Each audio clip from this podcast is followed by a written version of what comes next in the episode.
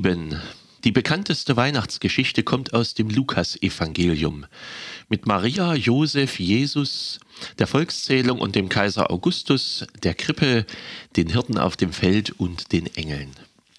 In den ersten beiden Kapiteln des Lukasevangeliums wird aber eigentlich die Geburt von zwei Kindern erzählt. Der eine ist natürlich Jesus, der andere ist Johannes der Täufer.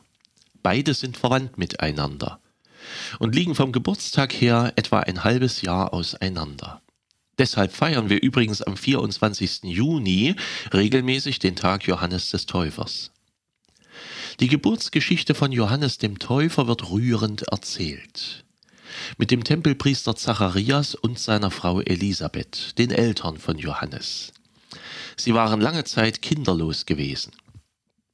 Eines Tages war der Priester Zacharias als Gottesdienstleiter am Tempel und in einem Moment, als er ganz allein war, erschien ihm ein Engel.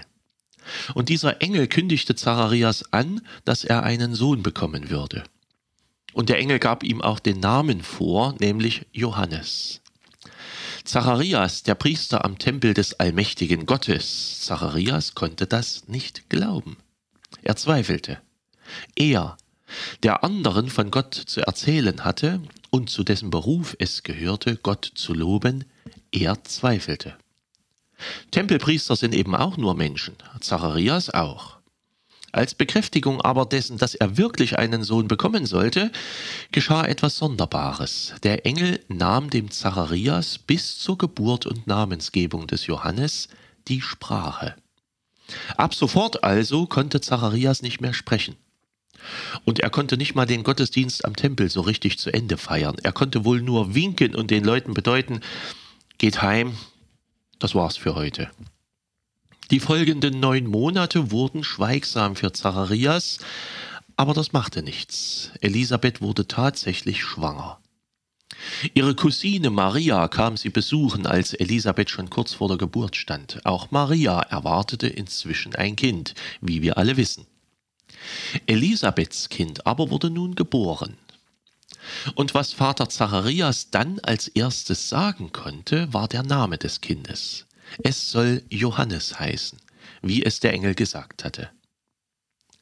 Und dann kamen Worte, die Geschichte machten und bis heute gebetet werden. Ich lese aus dem Lukasevangelium Kapitel 1 ab Vers 67. Und ich lese die Fassung, die im katholischen Stundenbuch im Gebrauch ist. Und sein Vater Zacharias wurde vom Heiligen Geist erfüllt, weissagte und sprach, Gelobt sei der Herr, der Gott Israels, denn er hat sein Volk besucht und ihm Erlösung geschaffen. Er hat uns einen starken Retter erweckt im Hause seines Knechtes David. So hat er verheißen von alters her durch den Mund seiner heiligen Propheten. Er hat uns errettet vor unseren Feinden und aus der Hand aller, die uns hassen. Er hat das Erbarmen mit den Vätern an uns vollendet und an seinen heiligen Bund gedacht, an den Eid, den er unserem Vater Abraham geschworen hat. Er hat uns geschenkt, dass wir aus Feindeshand befreit, ihm furchtlos dienen in Heiligkeit und Gerechtigkeit vor seinem Angesicht all unsere Tage. Und du, Kind, wirst Prophet des Höchsten heißen, denn du wirst dem Herrn vorangehen und ihm den Weg bereiten. Du wirst sein Volk mit der Erfahrung des Heils beschenken in der Vergebung ihrer Sünden. Durch die barmherzige Liebe unseres Gottes wird uns besuchen das aufstrahlende Licht aus der Höhe, um allen zu leuchten, die in Finsternis sitzen und im Schatten des Todes, und unsere Füße zu lenken auf den Weg des Friedens. Dieses Lied ist als Benediktus, als das gelobt sei, in die allgemeine Frömmigkeit übergegangen. Es wurde zum Grundbestand des christlichen Morgengebetes. Ob in oder außerhalb von Klöstern, seit dem Altertum sind diese Worte des Zacharias Teil des Morgenlobes.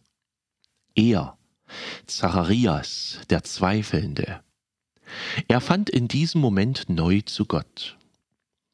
Er hatte es vielleicht schon hunderte Male gesungen, gesprochen, verkündigt, gepredigt und auch sich selber gesagt, dass er fest daran glaubt. Ja, natürlich, Gott ist treu, er wird sein Volk besuchen. Ja, natürlich vertraue ich auf den starken Retter. Ja, er wird seinen heiligen Bund niemals vergessen.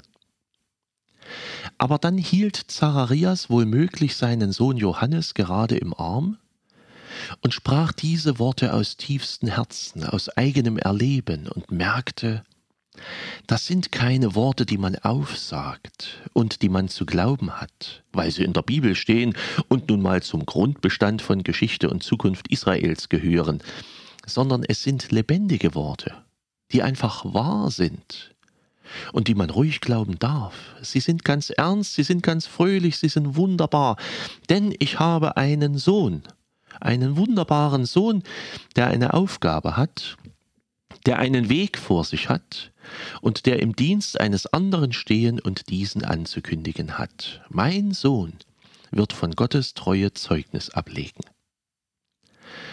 Dass Zacharias das nach der Zeit des Zweifels sagen darf und auch kann, ist ein großes Wunder.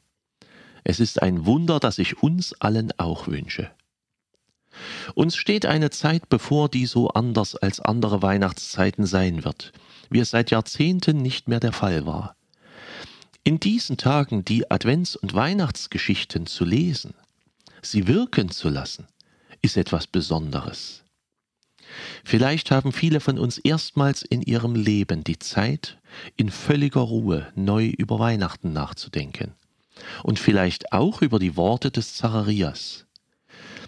Ich zum Beispiel hänge an dem, was Zacharias über seinen Sohn sagte.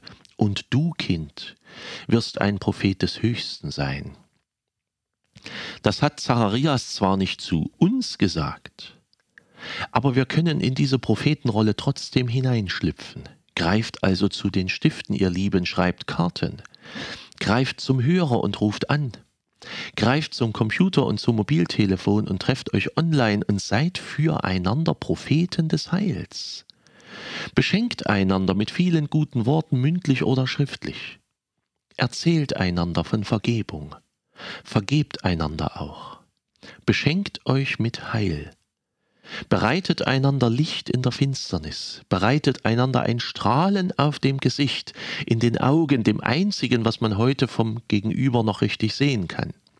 Lenkt eure Schritte auf den Weg des Friedens. Denkt an die Kranken und an die Gesunden. Betet für die Armen und auch für die Reichen. Denkt an die Fremden wie auch an die Einheimischen. Betet für die Freien wie auch für die Gefangenen. Denkt an die Obdachlosen und an die, die eine feste Bleibe haben. Betet für die Lebenden wie auch für die Gestorbenen. Begehen wir doch diese Zeit als ein Fest der barmherzigen Liebe von Jesus Christus zu uns. Denn das aufstrahlende Licht aus der Höhe wird uns besuchen. Es ist so. Unser Herr wird kommen und wir werden es feiern und erleben. Seid herzlich gegrüßt euer Pfarrer Schurig.